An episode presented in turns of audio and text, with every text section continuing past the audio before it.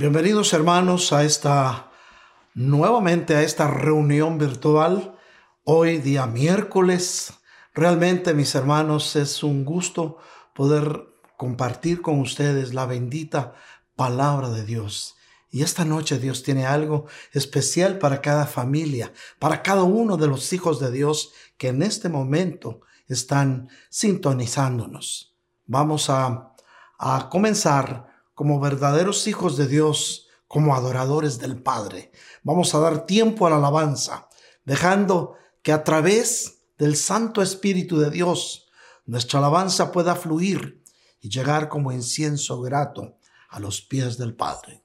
Adelante, alabanza. Con todo nuestro corazón, ponte de pie, yo te animo y te que te pongas de pie en tu lugar, en tu casa, donde quiera que estés porque vamos a celebrar al Señor, que Él ha sido bueno, que Él es grande. Digámosle fuerte. Entraré a tu presencia,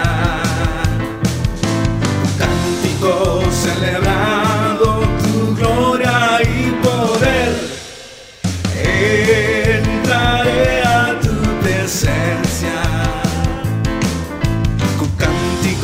celebrar.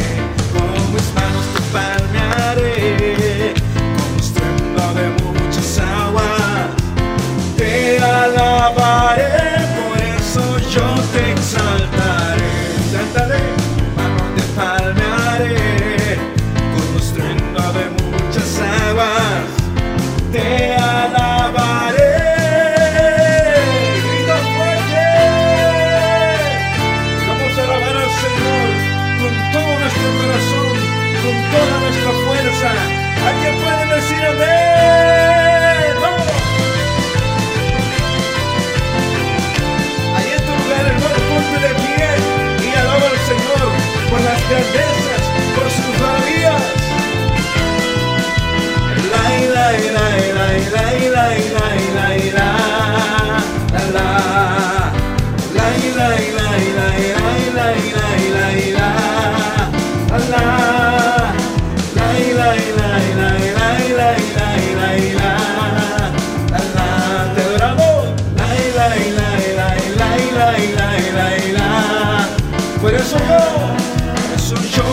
exaltaré, con mis manos te palmearé, como estruendo de muchas aguas, te alabaré, por eso yo te exaltaré,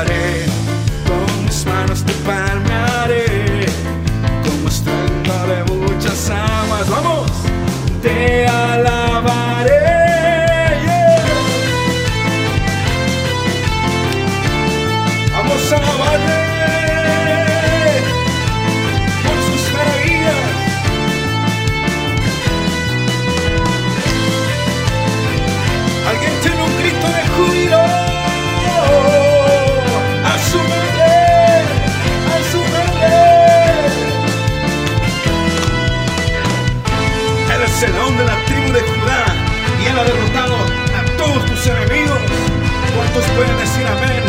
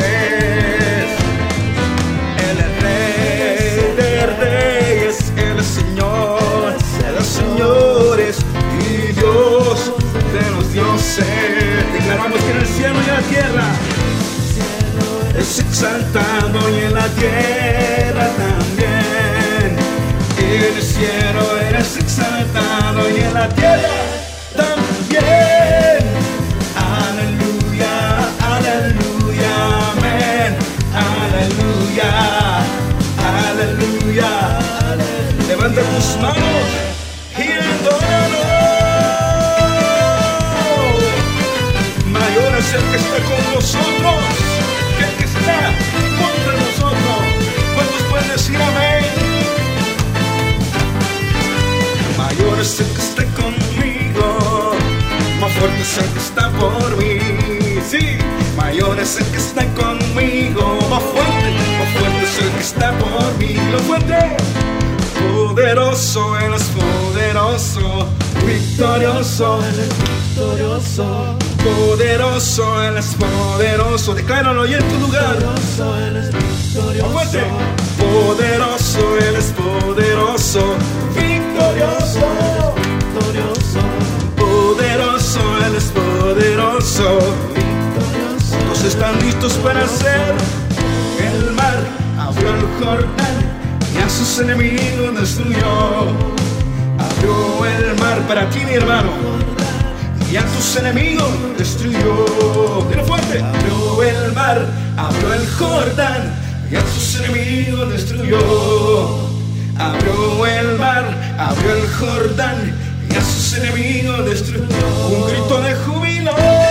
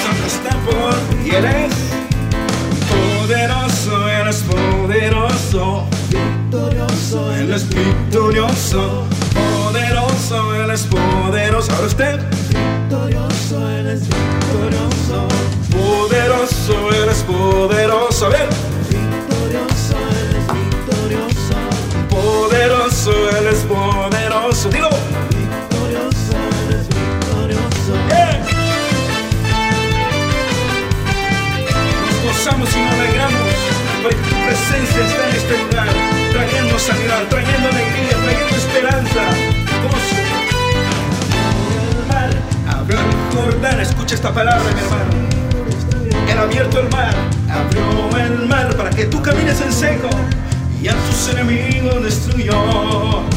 Abrió el mar, abrió el Jordán y a sus enemigos destruyó. Abrió el mar, abrió el Jordán y a sus enemigos destruyó. Ahora grita fuerte.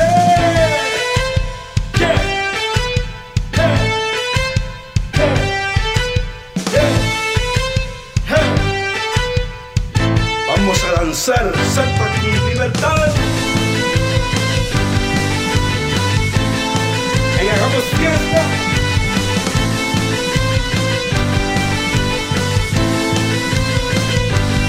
Asumando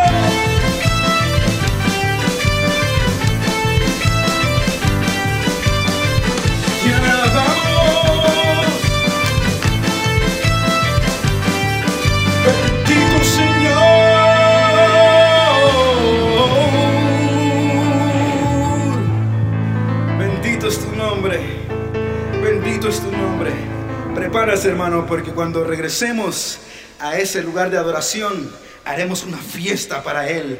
Una fiesta con los niños, con los adultos, con las mujeres, con los hombres. Y nos gozaremos por las maravillas, porque hemos visto su mano poderosa. Amén. Hermanos, bienvenidos nuevamente. Vamos a, a iniciar esta noche este mensaje. Espero y le pido al Señor que pueda llegar a tu corazón, que pueda dejar una huella en ti la palabra que esta noche vamos a leer.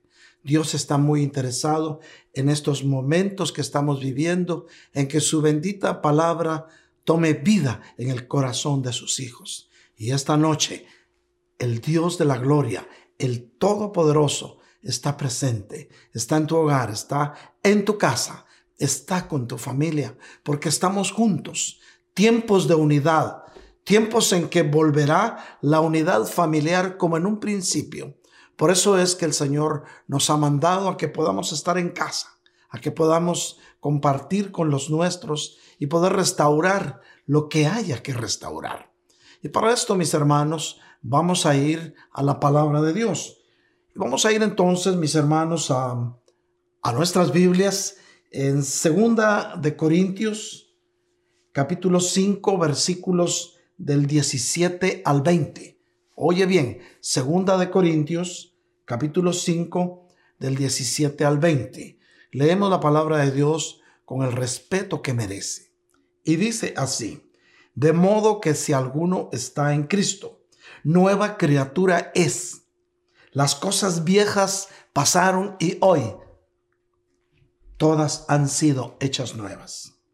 Y todo esto procede de Dios, quien nos reconcilió con Él mismo por medio de Cristo y nos dio el ministerio de la reconciliación. Repita conmigo, el ministerio de la reconciliación. Y todo esto procede de Dios, quien nos reconcilió con Él mismo por medio de Cristo y nos dio el misterio de la reconciliación. Es decir, que Dios estaba en Cristo reconciliando al mundo con Él mismo, no tomando en cuenta a los hombres sus transgresiones, y nos ha encomendado a nosotros, a ti, nos ha sido encomendado la palabra de reconciliación. Por tanto, somos embajadores de Cristo, como si Dios rogara por medio de nosotros. En el nombre de Cristo le rogamos, reconcíliense con Dios. Vamos a ir entonces, mis hermanos, ya que estamos con nuestras Biblias abiertas, vamos a ir entonces a Juan capítulo 3, versículos del 16 al 17. El primer versículo, el, el, el 3.16, le llaman el centro de la Biblia. No porque justamente sea el, el versículo que está en medio, sino que es el que nos muestra el propósito y el gran amor de nuestro Padre Celestial. Y dice así, porque de tal manera amó Dios al mundo, que ha dado a su Hijo unigénito, para que todo aquel que en él crea no se pierda, mas tenga vida eterna. Porque no envió Dios a su Hijo al mundo para condenar al mundo, sino para que el mundo sea salvo por él. Amén. Padre bendito, tú conoces el corazón de tus hijos. Tú sabes, Señor, lo que en este momento cada uno de ellos está viviendo. Hoy vengo delante de ti, Señor, a poner en tus manos estas familias, estos hijos tuyos, que de una o de otra manera en este momento están viviendo momentos difíciles por las noticias, por todo lo que alrededor nuestro y del mundo se mueve. Pero estamos seguros, Señor, que en tus manos estaremos siempre en muy buen lugar. Señor, en este momento yo te ruego que a cada uno de tus hijos e hijas que están presentes a través de la distancia, nos des un espíritu de sabiduría para conocer y comprender mejor tu revelación. Gracias Señor, en el nombre bendito de Jesús de Nazaret.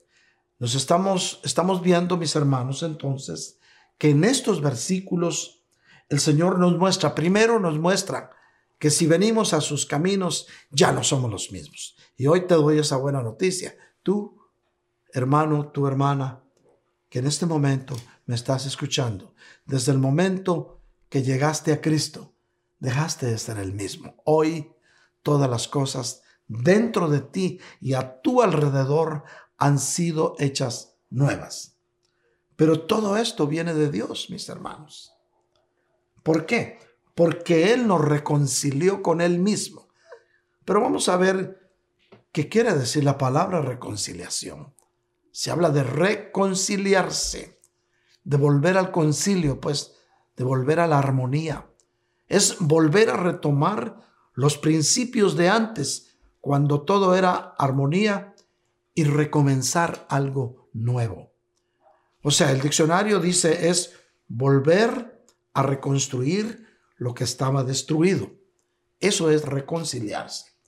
Y por eso es que antes de que nuestro Señor Jesucristo viniera a esta tierra, a sus tres años de ministerio terrenal, estaban destruidas las relaciones entre el hombre y Dios, debido, usted sabe, no lo vamos a repetir, debido al pecado original, debido a que el hombre había estado envuelto en delitos y pecados y no había encontrado y no había habido una manera en que restaurara esa relación con nuestro Padre Celestial.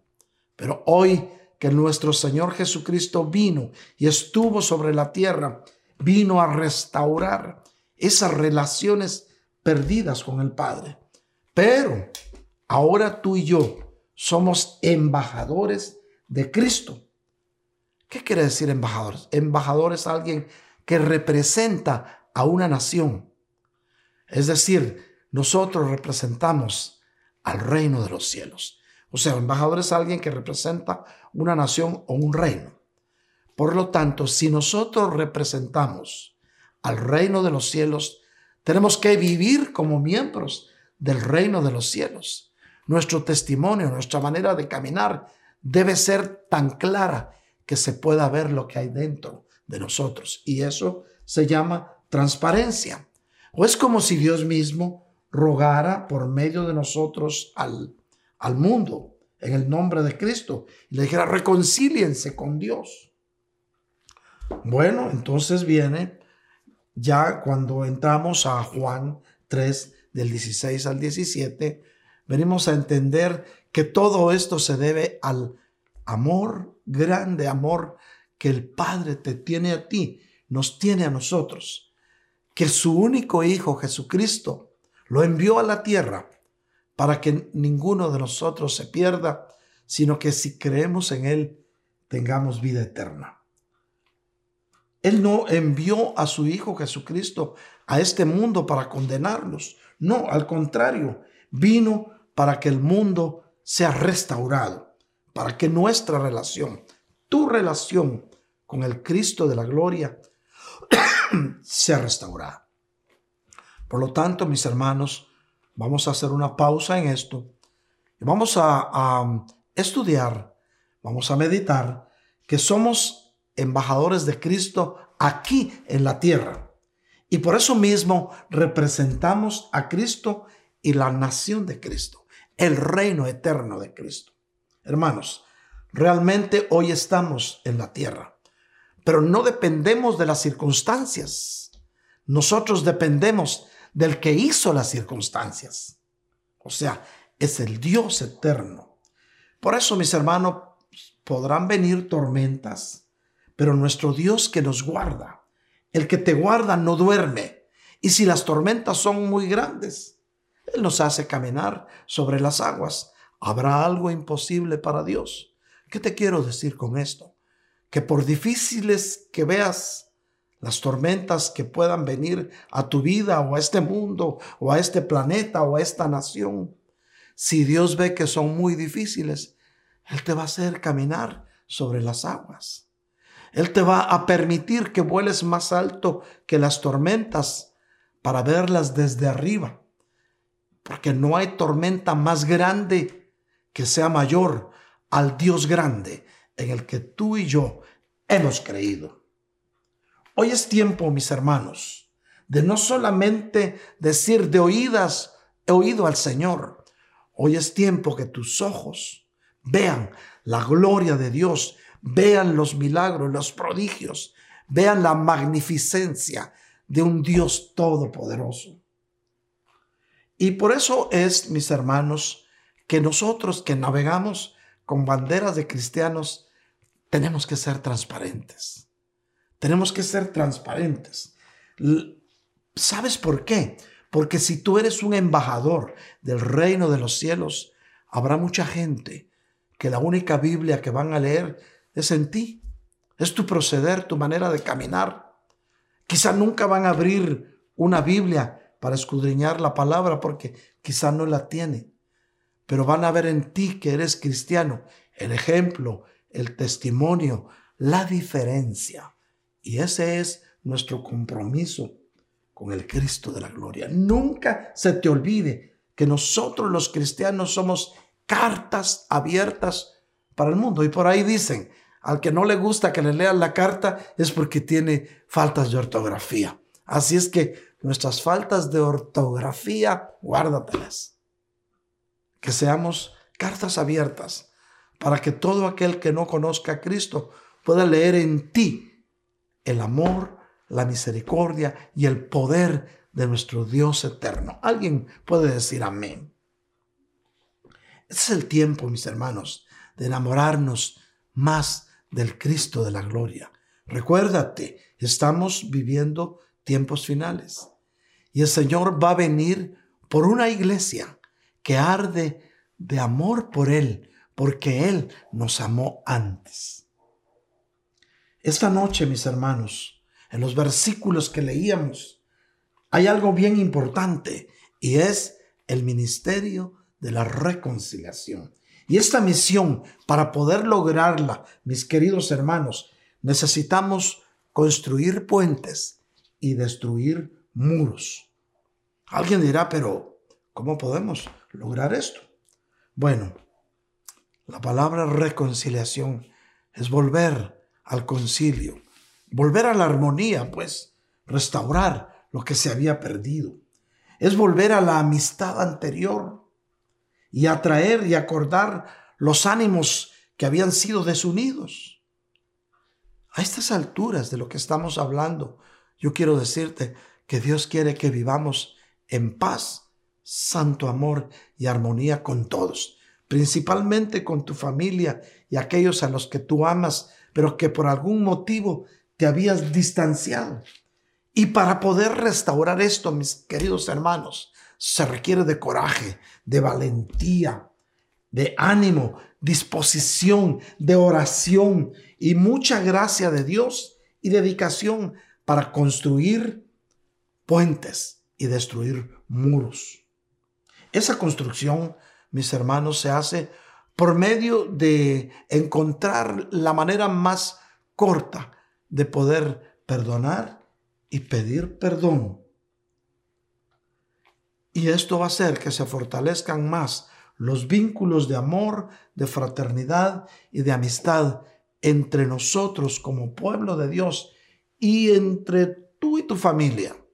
porque es muy posible que ahora, hayas, ahora que has tenido oportunidad de estar más tiempo con tu familia, hayas descubierto muchas cosas.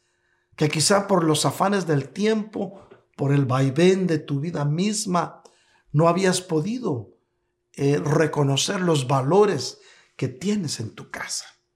Y hoy es el tiempo de construir puentes. Eh, ¿Y qué es un puente? Bueno, según el diccionario, es eh, un instrumento que acorta las distancias. ¿Cómo podemos explicar esto? Mira, imagínate que hay un río caudaloso en el fondo de un abismo. Hasta allá te asomas a ver y están corriendo las aguas caudalosamente y tú necesitas pasar del otro lado. Entonces ves y sabes que si saltas, no vas a alcanzar a saltar del otro lado. Y si quieres ir realmente, tendrías que rodear bastante caminar por toda la orilla del río hasta encontrar un lugar bajo y pasar caminando. Entonces, ¿qué es lo más práctico? Construir un puente. Y entonces lo puedes hacer de madera, de metal, de lo que tú quieras, de ramas. Lo importante es que ese artefacto pueda hacer que tú puedas caminar sobre el abismo confiadamente y pasar del otro lado. Tal vez el río caudaloso que estés viendo sea la cantidad de reproches que haya habido contra ti de tus seres queridos o de ti contra ellos. Porque somos seres humanos y muchas veces somos como las piedras que vienen desde la montaña en las aguas del río. Vienen de la montaña aún con muchas asperezas, pero en su trayectoria de la montaña al mar llegan lisitas, unas a otras se han ido alejando. Eso puede suceder con nuestras vidas, con tu vida, la de tu familia, que posiblemente, por las razones que haya sido, se fueron deteriorando esos buenos sentimientos que había entre, por ejemplo, tú con tu hijo mayor, con tu hija menor, con tu esposa, con tu suegra, con los seres queridos con los cuales compartes el mismo techo. Y no había habido oportunidad porque los vaivenes, el quehacer, tienes que salir temprano a trabajar y se te hace tarde y llegas a las 10 de la noche. Cuando saliste, tus hijos y tus seres queridos estaban durmiendo. Cuando regresaste también. Entonces no te queda más darte un duchazo comer un poquito y acostarte a dormir porque al día siguiente tienes que levantarte temprano. Esa rutina es la que ha deteriorado en muchos hogares las buenas relaciones. Pero Dios en su infinito poder ha permitido que esta pandemia causada por este virus pueda hacer que ahora permanezca en casa tu familia y que si bien tienes que salir a trabajar, pero tienes más tiempo de estar con ellos. Y ese es el puente que Dios está haciendo para que vuelva la armonía en tu hogar. ¿Cuántas veces la única comunicación que pudiste haber tenido con tus hijos fue vía celular? Un texto, I love you, te extraño, I am missing you. Lo que haya sido, pero no fue nada personal. Ahora el Señor quiere que lo que decías por texto lo digas personalmente. Se ha comprobado, mis hermanos, que de cada 10 jóvenes de la edad de los 11 a los 14 años, 7 tienen celulares. Y de esos 7, los 7 cuando no tiene señal o se los quitan, le sucede algo que se llama síndrome de abstinencia. Y esto viene a mostrarnos que el celular se ha vuelto una adicción, se ha vuelto una adicción. Y a esa adicción, cuando no la tienen, le llaman monofobia. El no tener señal, el no tener el teléfono, cosa que antes no existía. Pero dejemos esto para más tarde. Hoy lo que estamos viendo es que Dios quiere que podamos reconciliarnos Hoy el Señor te está llamando a unidad. Hoy el Dios que hizo los cielos y la tierra. Quiere que se restaure el amor de padres a hijos y de hijos a los padres. Pero vamos a, ilustrar un poquito más cómo podemos construir puentes. Y mira que Dios, en su infinita misericordia y sabiduría, ¿sabes qué nos pone de ejemplo? Las hormigas. ¿Alguna vez te has detenido a ver cómo caminan las hormigas? ¿Cómo es la vida de ellas? Casi siempre hormigas, veneno. Pero asómate un día a ver cómo caminan. Hacen un cordón que parece un freeway y unas van y otras vienen, pero no pasan desapercibidos. De repente se paran y se saludan y continúan su camino. Pero si llegan a un lugar donde para ellas, de acuerdo al tamaño de las hormigas, es un abismo el que tienen que pasar para ir del otro lado a traer hojas para alimentar sus cultivos de hongos que tienen en sus nidos debajo de la tierra. Pero quiero contarte, aunque veas ahorita en primavera que las hormigas van cargando hojas, ellas no comen hojas. Las hojas son para alimentar sus cultivos de hongos. Ellas se alimentan de hongos. Pero bueno, estábamos en que las hormigas tienen que pasar un abismo Tal vez para nosotros no represente nada, pero para el tamaño de ellas es algo muy profundo. Hacen puentes. Buscan un palito, lo ponen y pasan todas encima si es seguro. O una hoja o una rama pequeña. Todo de acuerdo a la proporción del tamaño de la hormiga. Pero si no encontraran ni un palito, ni una rama, ni una hoja, ellas mismas se toman de sus brazos y manos y patas y hacen un cordón firme para que sus hermanas hormigas pasen encima. Ellas nos han mostrado el principio de los puentes. ¿Estás dispuesto a construir un puente en tu familia y a derribar esos muros de soledad, esos muros de frialdad, que debido a las circunstancias se fue enfriando la relación de tal manera que hoy cuando quieras comunicarte con tus hijos, ellos casi no pueden hablar porque están acostumbrados a los textos.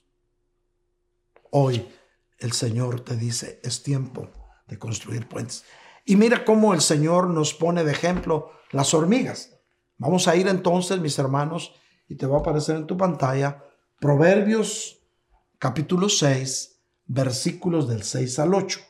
Y mira lo que dice la palabra.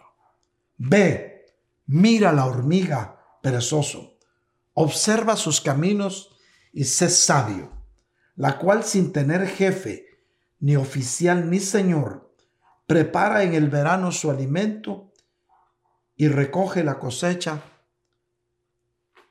en la cosecha su sustento. Es precavida, la hormiga es precavida.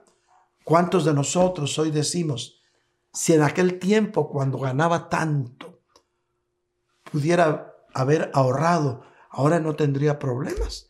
No estaría esperando la ayuda del gobierno, ni estaría esperando las ayudas que ofrecen las diferentes organizaciones. La hormiga guarda en verano para poder tener sustento en invierno. Posiblemente lo que estemos viviendo podría ser el invierno de nuestras vidas para la humanidad. Pero si estamos en Cristo, no estamos solos. Tenemos un Dios que es nuestro proveedor. El que dijo, que andes en valle de sombra o de muerte, no temeré, porque su vara y su callado nos infundirán confianza. La palabra de Dios es verdadera y se cumple y se va a cumplir en tu vida. Hermanos míos, la misma naturaleza nos pone ejemplos de cómo nosotros podemos vivir quieta y reposadamente siguiendo las ordenanzas y sobre todo cumpliendo lo que nos manda la palabra de Dios. Hoy el Señor nos muestra en su palabra que en lugar de construir diques, muros o paredes, entre nosotros mismos, como familia, como hermanos, como cristianos, hermanos, que construyamos puentes de amistad, puentes de fraternidad, puentes de compañerismo. A eso nos ha llamado el Señor, a restaurar nuestras relaciones interpersonales. Pero, queridos hermanos, es necesario que trabajemos por la paz unos por los otros y nosotros con todos por los demás. La palabra de Dios nos dice en Mateo 5:9, Bienaventurados los que procuren la paz, pues ellos serán llamados hijos de Dios. ¿Dónde están los hijos de Dios esta noche? Ahí donde estás, dile a tu familia, yo soy hijo de Dios y tú también. Díselo, díselo con todo tu corazón. Pero luego vemos lo que nos dice la palabra, mis hermanos. En Primera de Corintios 1:10. Y mira, hasta es un ruego que el apóstol Pablo hace a la iglesia. Y dice, les ruego, hermanos, por el nombre de nuestro Señor Jesucristo, que todos se pongan de acuerdo. Oye bien, si habían desacuerdos, si tenías desacuerdo con alguien, el Señor hoy te está diciendo que todos se pongan de acuerdo, pues y que no haya divisiones entre ustedes, a lo pueblo, a lo pueblo, que no haya divisiones entre ustedes. Es que esa familia me cae mal. ¿Y por qué? Lo sé. No, eso no le agrada a Dios. Le ruego, hermanos, en el nombre de nuestro Señor Jesucristo, dice el apóstol Pablo a los Corintios, y te lo dice a ti, que todos se pongan de acuerdo y que no haya divisiones entre ustedes sino que estén enteramente unidos en un mismo sentir y en un mismo parecer. Estar unidos en un mismo sentir es esperar lo mismo, confiar en el mismo Dios, esperar su venida, porque el Señor va a venir a presentarse cara a cara a aquellos que aman su venida. ¿Dónde están los que aman la venida del Señor? Por eso mismo, en cuanto a las relaciones con los demás, Dios nos manda a que estemos a cuentas con todos, a que paguemos nuestras deudas, ya sea económicas, morales o de conciencia, y a ser dadivosos sobre todo con la familia de consanguinidad y con la familia de Dios a la cual tú y yo pertenecemos. Y esto lo vamos a ver un poquito más adelante. Hermanos, es mucho más fácil crear muros que construir puentes. Pero Dios nos manda con la reconciliación a que podamos reconstruir las relaciones perdidas, a que tengamos la valentía de poder pedir perdón y de perdonar. Ese es, es la clave, es la clave para poder restaurar nuestras relaciones entre hermanos, sino cómo queremos un día estar en la presencia del Señor en el cielo. si aquí no aprendimos a llevarnos bien entre nosotros mismos, ¿cómo nos vamos a llevar en el cielo con las multitudes que estarán en el mismo sentir? Desde aquí, mis queridos hermanos, tenemos que aprender a estar en el mismo sentir. Si alguien nos ofende, perdonémoslo. Mi Señor Jesús nos dejó el mejor ejemplo de perdonar. Mateo 5, 44 dice, mis queridos hermanos, pero yo les digo, amen a sus enemigos y oren por los que los persiguen. Cosa difícil, ¿verdad? Es fácil amar a los que nos caen bien. Oh, no, tú me caes bien, oh, qué rico poder conversar contigo. Pero ¿qué tal aquel hermanito que por la manera en que se peina, o por la manera en que camina, o por el tic que tiene, o por cómo se viste, te cae mal? Sin embargo, la palabra de Dios y el mismo Dios nos dice a través de su Santo Espíritu, inspirando a, a Mateo, a Leví, para que nos diga que tenemos que llevarnos bien, tenemos que amar a nuestros enemigos. Y entonces otra vez la palabra. ¿Cómo construyo puentes? Amando a nuestros enemigos, bendiciendo a los que nos maldicen. Es fácil bendecir al que nos ayuda, al que nos da regalos. Es fácil bendecir al que nos regala por lo menos una sonrisa. Pero qué difícil es poder bendecir aquellos que nos han maldecido o a ti o a tus hijos o le han hecho algo a tu hijo o a tu hija que tanto amas y viene alguien y se burla de él. ¿Cómo te sientes? Y la palabra de Dios nos dice que lo bendigamos. ¿Sabes por qué? Porque Dios es especialista en transformar las maldiciones en bendiciones. Si alguien te maldice, dile Señor, gracias, porque esa maldición tú la, transformar, la transformaste en bendición para mi vida. Dios quiere bendecirte. Tenemos que hacer bien a los que nos odian, hacer bien a los que nos desprecian, sin justificación alguna. Es difícil, hermanos. Ser cristiano no es fácil, pero ser cristiano es llevar la cruz de Cristo y poder decir, ya no vivo yo, sino Cristo vive en mí. Y esa es la actitud que Dios está buscando en sus hijos para que podamos ser dignos de vernos cara a cara con el Señor y luego después ser arrebatados por los aires. Oye bien, la actitud es, ya no vivo yo, sino Cristo vive en mí. Dile a tu familia, ya no vivo yo, sino Cristo vive en mí.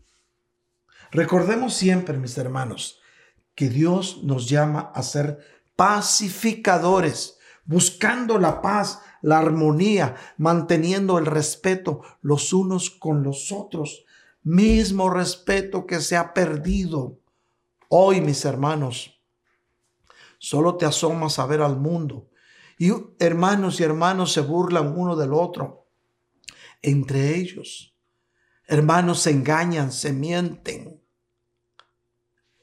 Esto ha existido desde el principio de la fundación del mundo vemos en los personajes eh, de, del tiempo, de tiempos bíblicos. Y vamos a ver el ejemplo de algunos, solo vamos a, a avanzar un poquito más en Mateo 5, 23 y 24. Yo quisiera que tengamos suficientes bases para poder entender esto porque hay algo grande que viene para las familias y es la razón por la que Dios está permitiendo que tú puedas permanecer en unidad con tu familia. Dice Mateo 5, 23 al 24.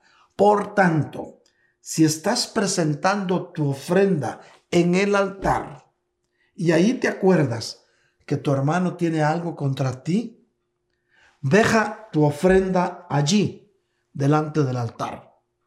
Ve y reconcíliate con tu hermano. Y entonces ven y presenta tu ofrenda. Hasta en eso el Señor nos da el camino a seguir. No podemos decir, venir delante del Señor, mira, vengo a darte una ofrenda de alabanza. Pero tu hermano tiene algo contra ti. Le hiciste una mala jugada, lo engañaste, le mentiste, le hiciste un negocio que para ti fue ventajoso, pero para él no. Esas son las relaciones que Dios quiere que reconstruyamos. Antes de venir al altar a traer tu ofrenda, necesitas reconciliarte con tu hermano.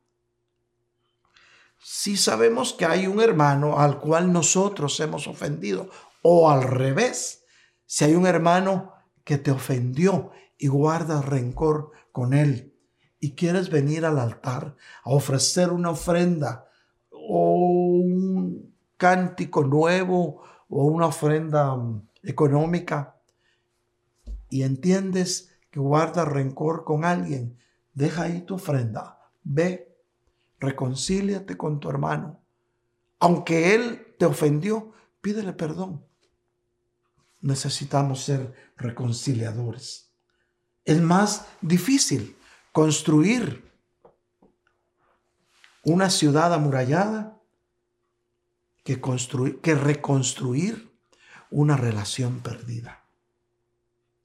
Vamos a ver la historia de dos hermanos, de Jacob y de Saúl, en Génesis del 27, 41 en adelante. Pero vamos a ver lo, lo principal. Vamos a ver un poquito en los antecedentes de estos dos hermanitos. Recuérdese que ellos eran hijos de Isaac y Rebeca. Bueno, Isaac se casó a los 40 años con Rebeca, otra cuarentena, otro número 40. Y ellos tuvieron dos hijos que estuvieron en el mismo vientre. Mis hermanos de Venezuela le dicen morochos, gemelos, cuatitos, como le quieras llamar. Uno nació primero que el otro y venía agarrándose del pie. O sea que nació primero Esaú y Jacob venía agarrándose del pie como para jalarlo. Pero mire lo que sucedió. Usted sabe lo que, lo que hay alrededor de todo esto. Usted ve, mi hermano, que Jacob ya grande engañó a Isaac, su padre. Su padre ya estaba anciano, ya no veía, pero tocaba y así podía reconocer. Y dice que Saúl era velludo y Jacob no. Entonces ¿Para qué venimos a traer toda la historia si usted ya la conoce? Solo los puntos principales. Jacob eh, suplantó a su hermano para que su padre le diera la bendición. Y entonces venía cansado su hermano del campo y le dijo, ¿sabes qué? Véndeme tu primogenitura, porque el primogénito era el heredero de la mayor bendición del papá el que rompía matriz. Y como Esaú había nacido de primero, aunque del mismo vientre, con quizá minutos de diferencia, era el primogénito. Y el otro venía cansado, traía hambre, y, aquel cocinó lentejas. le dice, mira qué ricas lentejas, te lo doy a cambio de tu primogenitura. Y el otro, por las circunstancias en las que venía, por el cansancio, la sed, aceptó, dijo, bueno, entonces planificó Jacob cómo suplantar a su hermano. Tomó piel de borrego y se lo puso en el pecho y se acercó a su padre, decirle, Padre mío, dame tu bendición. Soy tu hijo Esaú. Mira cómo, mintiendo. Y él lo tocó y tocó la piel que se había puesto de cordero en el pecho y dijo, así es velludo mi hijo. Y lo bendijo. Y lo bendijo de tal manera que Jacob fue heredero de esa bendición. Cuando Esaú llegó a pedir la bendición de su padre, le dijo, ya no me queda, ya se la di a tu hermano. Mira, tan importante que es la bendición del papá a sus hijos, padre de familia que me estás escuchando, bendice a tus hijos. Nunca Nunca, nunca les digas no sirve, no eres tonto, nunca le digas eso. Al contrario, bendícelos. Dile, hijo mío, tú vas a vivir en victoria. Hijo mío, Dios te ama. Sigue adelante, no te pares. Nunca maldigas a tus hijos. Bendícelos. Tiene poder la bendición del Padre. Y la bendición al primogénito. Usted sabe todo lo que pasó después, pero es aún guardaba rencor en su corazón. Habían sido relaciones perdidas entre esos dos hermanos. Pero miren lo que dijo Esaú. Entonces vamos a ir entonces Génesis 27, 41. Y dice, Esaú pues guardó rencor a Jacob a causa de la bendición que su padre lo había bendecido. Y Esaú dijo, mire lo que dijo, los días de luto de mi padre están cerca. Entonces mataré a mi hermano Jacob. Mire hasta dónde puede llegar una relación perdida. Quería matar a su propio hermano. Solo estaba esperando que pasara el tiempo de duelo. Eran costumbres israelitas que cuando fallecía el jefe de familia o algún familiar cercano, tenían que guardar cierto tiempo de duelo y eh, su ropa tenían que llevar una prenda de color negro. Pero cuando había transcurrido ese tiempo, ya se podían quitar el negro y habían terminado los días de luto, eran sagrados cuando el que había muerto era el, el jefe de familia, el padre de familia. Esaú solo estaba esperando que su pasara el tiempo de luto para ir y matar a su hermano. No lo quiso hacer antes, para no antes cuando estaba en vida Isaac porque no quería darle ese dolor a su padre. Y transcurrió el tiempo, usted sabe que e inclusive Esaú a los 40 años, también 40, se casó con una muchacha llamada Judith. Bueno, ¿para qué vamos a ver eso? Usted sabe lo que pasó con Jacob. Fue a buscar a su tío Labán. Él tenía hijas que eran muy hermosas y fue a trabajar con su tío. Y prosperó porque él empezó a cuidar las ovejas de su tío. Cuidar ovejas que no son nuestras puede ser bendición. Hizo trampa también ahí, pero también le hicieron trampa. Por eso dicen que todo Jacob se encuentra con su Labán. Y usted sabe cómo lo engañó. Él engañó a su padre. Luego él se enamoró de Raquel. Era la hija mayor de, de Labán.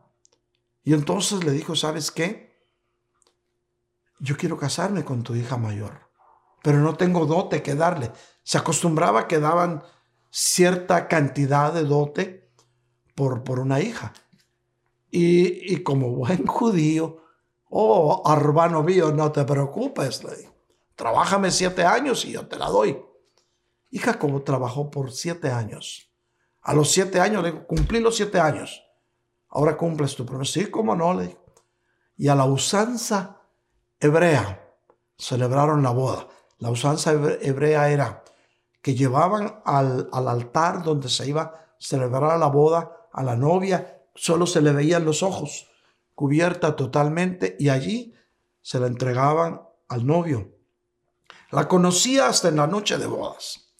Y la sorpresa que llevó fue que en la noche de bodas, al descubrirse, no era Raquel la que a él le gustaba. Oh, Raquel era la menor, no la mayor. Era la mayor, que era Lea. Y algunos estudiosos dicen que Lea era visca y fea. Entonces al día siguiente, después de haber pasado la noche con ella, fue, le dijo, oye, me engañaste. No, le dijo, esa es nuestra costumbre.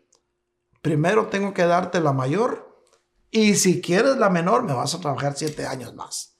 Trabajó siete años y se la dieron. Pero bueno, tenía dos mujeres. Usted sabe lo que pasó.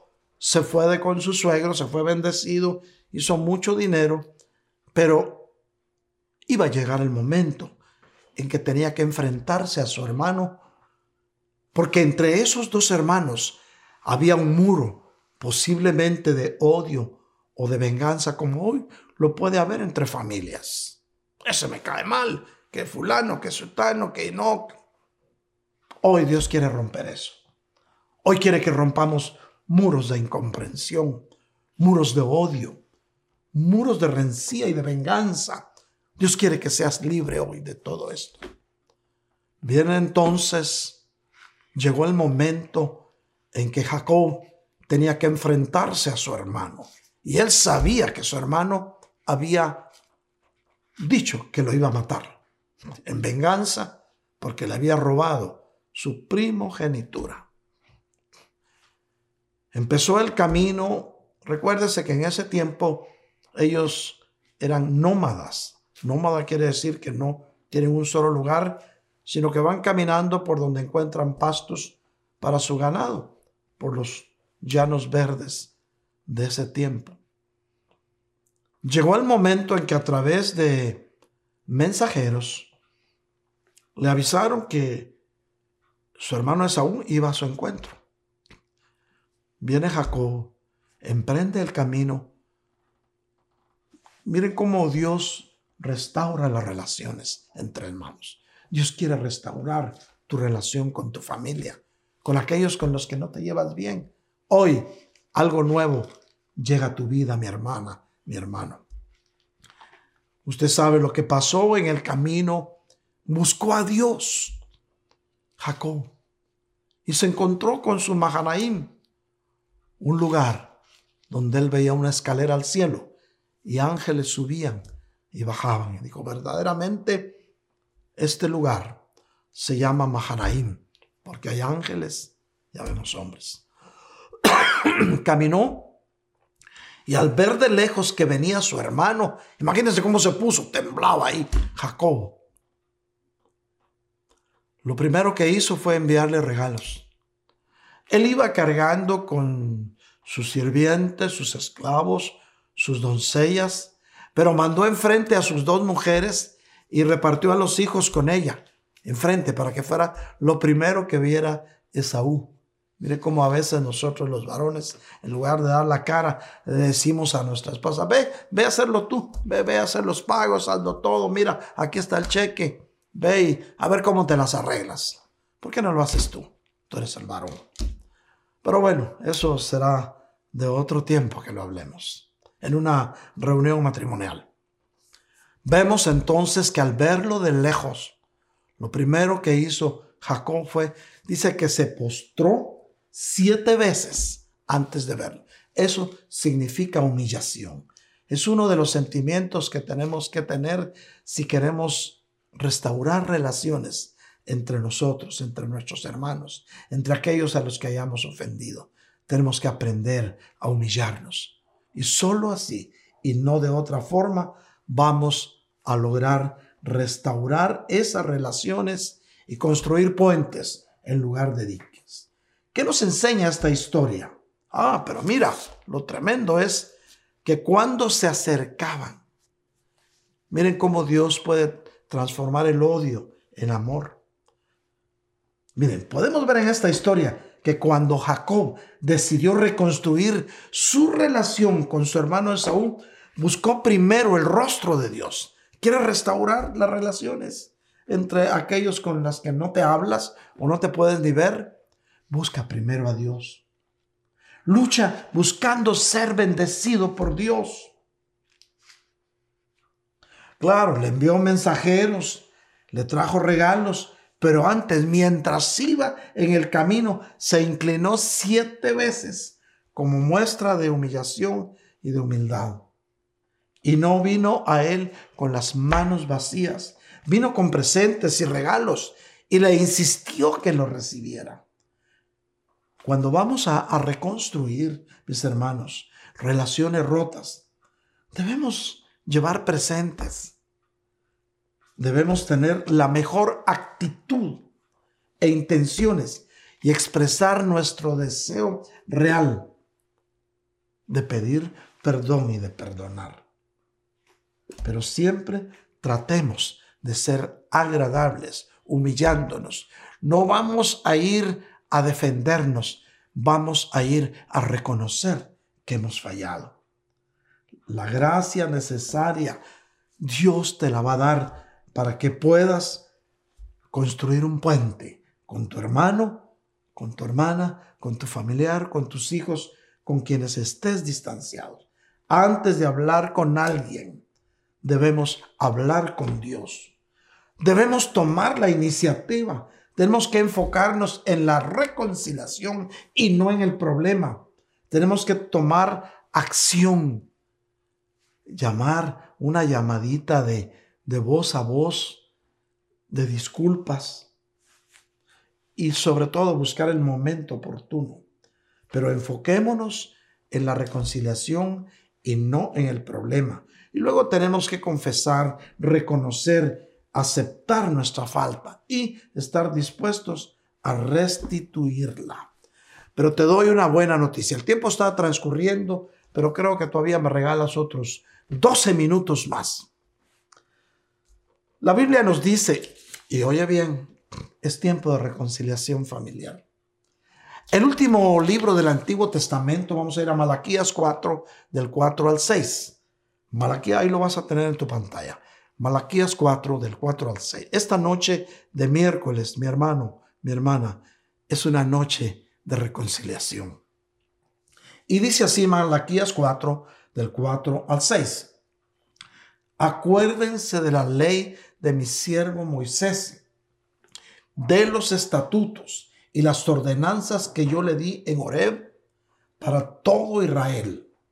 Yo les envío al profeta Elías antes que venga el día del Señor, día grande y terrible. Él hará volver el corazón de los padres hacia los hijos y el corazón de los hijos hacia los padres. No sea que yo venga y hiera la tierra con maldición. Mira, lo está diciendo en el Antiguo Testamento, que volverá el profeta Elías. Veamos bien esto. ¿A qué vendrá? A restaurar el amor de los padres a los hijos y de los hijos a los padres.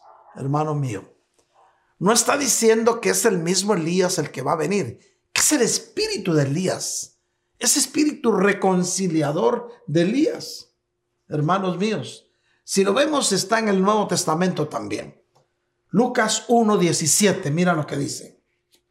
Dice, Él irá delante del Señor e irá, Él irá delante del Señor en el espíritu y poder de Elías para hacer volver los corazones de los padres a los hijos y a los, y a los desobedientes a la actitud de los justos a fin de preparar para el Señor un pueblo bien dispuesto. Ahora veamos esto. Cuando nuestro Señor Jesús estaba aquí en la tierra, vinieron sus discípulos y le preguntaron, Señor, ¿cuándo volverá el profeta Elías? Le dijo, ya vino e hicieron lo que quisieron con él, Juan el Bautista. ¿Por qué? Porque en Juan el Bautista reposaba la actitud de Elías una actitud de arrepentimiento, reconciliación, pues. Arrepiéntanse, decía Juan, porque el reino de los cielos se acerca. Lo mismo que Elías hizo, ya ven que Elías les dijo, ¿saben qué? Si ustedes creen que el Señor nuestro Dios es nuestro único Dios, síganlo.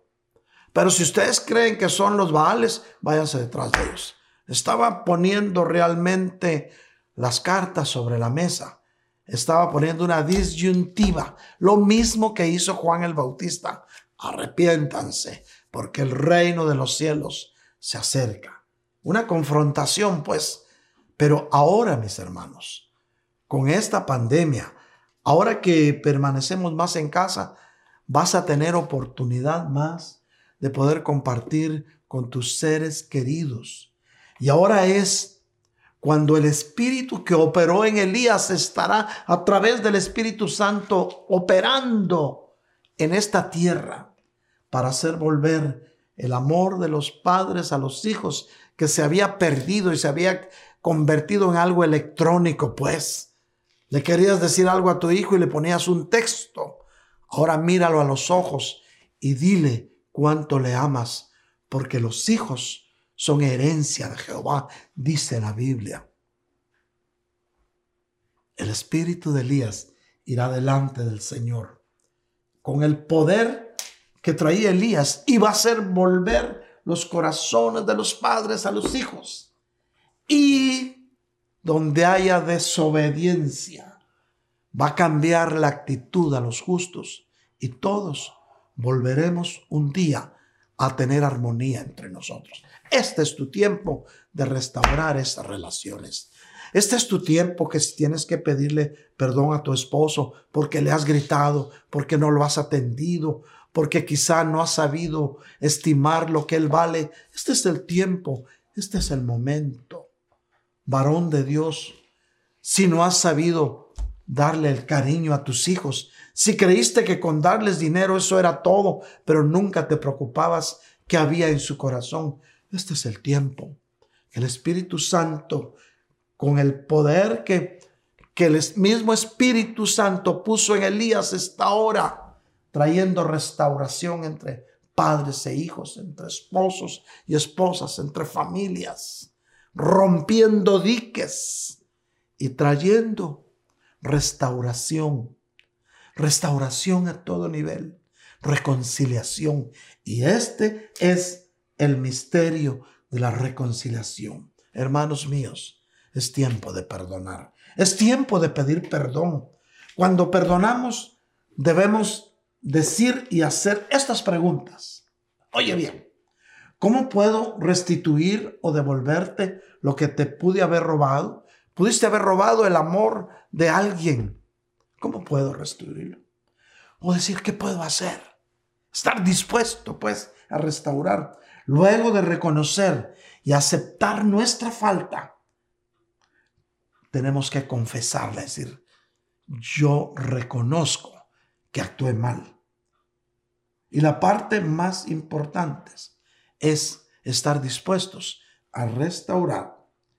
La palabra de Dios dice, mis hermanos, en Hebreos 12, 14 al 15, seguid la paz con todos y la santidad, sin la cual nadie verá al Señor.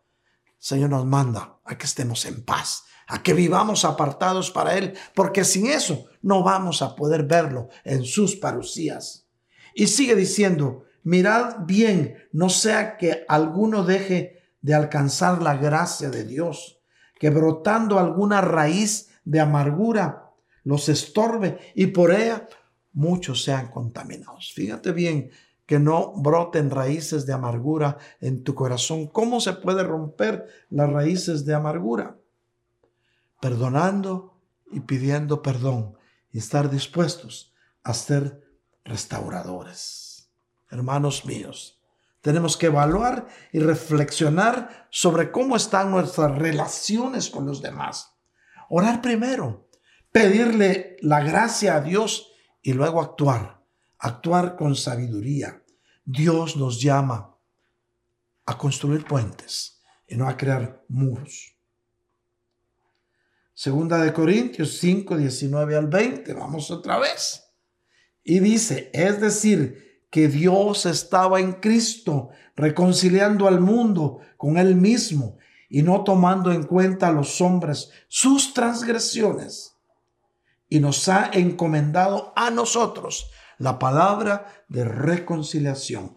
Por tanto, mis queridos hermanos, volvemos a repetir esto. Somos embajadores de Cristo. Como si Dios rogara por medio de nosotros en el nombre de Cristo. Reconcíliense con Dios, pues. Como está escrito, dice segunda de Corintios 9, del 9 al 11. Dice así, Él esparció, dio a los pobres su justicia. Su justicia permanece para siempre. Y el que suministra semilla al sembrador y pan para su alimento, suplirá y multiplicará la siembra de ustedes y aumentará la cosecha de su justicia. Ustedes serán enriquecidos en todo para toda liberalidad, lo cual por medio de nosotros produce acción de gracias. Queridos hermanos, hermanos que me escuchan, amigos que en este momento me están escuchando, nosotros no sabemos cuándo será nuestro último día. Por eso debemos restaurar todo y esforzarnos, mis hermanos, con la gracia de Dios de hacer bien y estar bien en cuanto, a en cuanto dependa de nosotros. Tenemos que esforzarnos por procurar la paz. Hoy estamos aquí. ¿Quién te asegura que mañana verás la luz de un nuevo día? Este es el momento, mis hermanos, Tú que estás ahí en tu casa con tu familia. Si no lo habías hecho, tómense de la mano. Abraza a tu esposa, a tus hijos. Este es el momento. unidos en un abrazo fraternal. Dile quizá lo que no te habías animado a decirle. Diles cuánto los amas. Díselo, hermano, hermana, díselo a tu esposo. Hermano mío, díselo a tus hijos, a tu esposo, a tu esposa, a tu familia, a los que estén contigo. Este es el momento de construir puentes. Si tienes que pedir perdón, hazlo. Porque hoy estamos. ¿Quién nos asegura si mañana estaremos también? El que ha de venir vendrá y no tardará, mas el justo por la fe vivirá. Este es el tiempo, este es el momento para poder restaurar lo que se había perdido. hermanos míos, esta noche es una noche especial. Hoy es miércoles 29 de abril del 2020. Hoy es el día que Dios hizo para restaurar lo que se había perdido. Recuerda, aún estamos a tiempo de construir puentes, de destruir muros que separan y de buscar la armonía entre nosotros, porque Cristo vendrá por familias unidas, por iglesias unidas. En Cristo hay una esperanza. Si alguno de los que en este momento están viendo este video o están escuchando este mensaje, yo te quiero invitar esta noche y aún todavía no le hubieras entregado tu vida a Cristo, yo te quiero invitar esta noche a que tomes la decisión más importante de tu vida. No te estoy hablando de ninguna religión no te estoy diciendo que cambies de religión. Te estoy diciendo que es tiempo que recibas a Cristo en tu corazón porque Él puede cambiar tu vida. Yo respeto tu religión y lo que haya en tu corazón, pero esta noche te estoy presentando a un Cristo que sana, que salva, que liberta y que está vivo y que vive y reina por los siglos de los siglos. Si has tomado esa decisión, repite conmigo esta oración con todo tu corazón.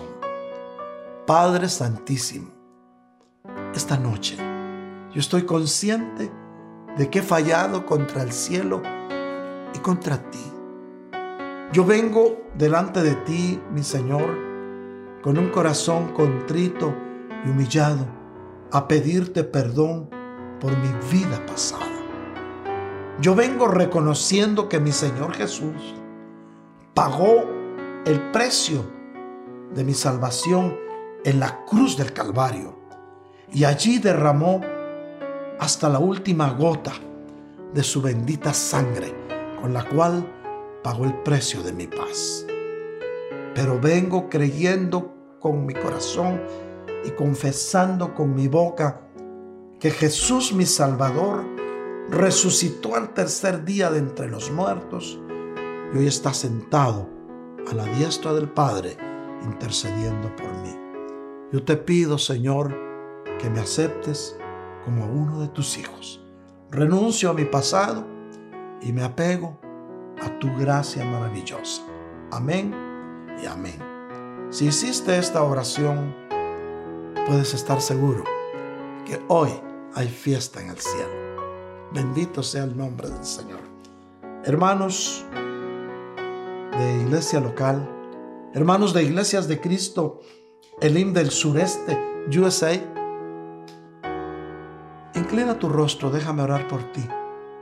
Familias, así como están abrazados, tomados de la mano, cierra tus ojos y deja que ore por ti esta noche. Padre, en el nombre de Jesús, yo te ruego que bendigas a toda esta multitud de pueblo que en este momento están confiando en ti. Bendice, Señor, a estos hijos tuyos que en este momento están reconciliándose entre ellos. Pon en ellos, Señor, un espíritu de perdón para que sean capaces de reconocer y pedir perdón como también de perdonar. Señor, restaura ese amor.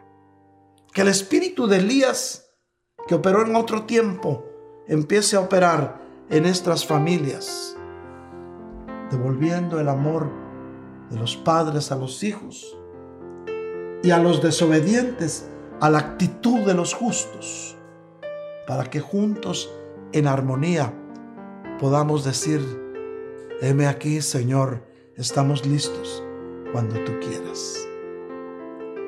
Señor, derrama de tu gloria y de tu misericordia sobre estas familias. Suple, Señor, las necesidades de tu pueblo. Sana, Señor, a aquellos que están clamando por sanidad. Restaura, Señor, las familias que necesitan restauración y llénalo, Señor, de tu perfecto amor que echa fuera todo temor. En el nombre bendito de Jesús de Nazaret. Amén. Y amén. Hermanos, gracias una vez más por haber estado en sintonía. Seguimos orando, mis hermanos, por las intenciones que han llegado hasta nuestra redacción. Estamos orando por nuestro querido hermano Pastor Saúl Reyes, pastor de Iglesia Refugio de Salvación, por sanidad. Pero venimos creyendo que Dios, la buena obra que empezó en él, la está perfeccionando. Asimismo, por las demás familias y hermanos que han venido a, pedir oración, estamos unidos, orando los unos por los otros, sabiendo que así seremos sanados.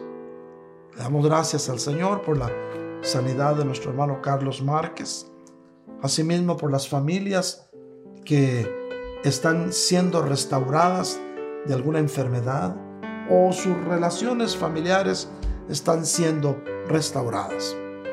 Mis queridos hermanos, si alguno de los presentes tiene una necesidad y desea que estemos orando el resto de la semana, puedes llamarnos o ponernos un texto a los teléfonos que van a aparecer en tu pantalla. Yo te los voy a decir 404-374-4888. 404-775-1204. Recuerda, puedes en este momento llamarnos o poner un texto y con mucho gusto vamos a estar orando, sabiendo lo que dice la palabra de Dios, que si dos o más se ponen de acuerdo aquí en la tierra, Él concederá las peticiones de su corazón desde los cielos. Asimismo, quisiera orar esta noche por aquellos hermanos que en este momento están invirtiendo en el reino de los cielos con sus diezmos, aportaciones u ofrendas a través del sistema. Está apareciendo en tu pantalla cómo lo puedes hacer a través del sistema. También oramos al Padre para que multiplique la siembra que han hecho nuestros hermanos haciéndonos llegar sus ofrendas, sus aportaciones y diezmos. Sabemos que algunos del pueblo de Dios han sido obedientes a su llamado y estamos seguros que Dios les va a abrir las ventanas de los cielos y va a derramar bendición sobreabundante sobre sus familias, sobre su casa. Asimismo, Dios tiene una promesa, que aquellos que son obedientes a sus mandatos y que reciben la bendición de Dios, Dios va a tener cuidado que nadie se la robe, que nadie se las quite. Padre amado, esta noche te pedimos que en la casa de tus hijos nunca falte tu provisión ni el pan sobre su mesa. Amén y amén. Gracias mis hermanos. Recuerden, quiero informarles algo. Este próximo domingo es el primer domingo del mes de mayo. Cada día que pasa nos acercamos más a ese día hermoso y glorioso en que vamos a ver cara a cara al Señor. Pero también nos acercamos a ese día en que vamos a volvernos a ver, en que ya nuestro saludo ya no va a ser como ahora. Nos vemos y un abrazo, te quiero con mi corazón, pero luego hacemos así. No, va a llegar el momento en que vamos a volver a vernos pronto. Ayúdenos a orar para que las condiciones se den y volvamos a reabrir nuestra iglesia. Previamente a eso, vamos a avisar a los jefes de área para reunirnos, igualmente a todo el grupo de alabanza para reunirnos. Esté pendiente, vamos a avisarlo. Pero este domingo que viene es primer domingo de mayo. Hermano, vamos a ministrar Santa Cena.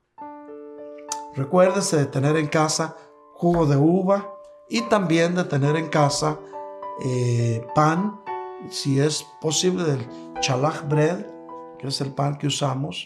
Lo puede usted conseguir en las tiendas o panaderías.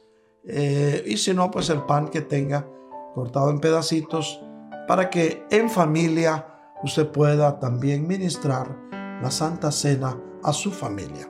Así es que este domingo a la 1.30 es nuestra cita. Vamos a empezar con alabanza y luego vamos a ministrar Santa Cena y después vendrá el consejo de la palabra. Y cuando termine el servicio, las familias en su casa se van a reunir en círculo y van a comer esa comida deliciosa que las hermanas van a estar preparando para su familia. Hermanos, que Dios los bendiga, los extrañamos, los amamos con ese amor entrañable de nuestro Señor Jesucristo. Pero pronto nos volveremos a ver. Los amamos, los llevamos en el corazón. Amén y amén.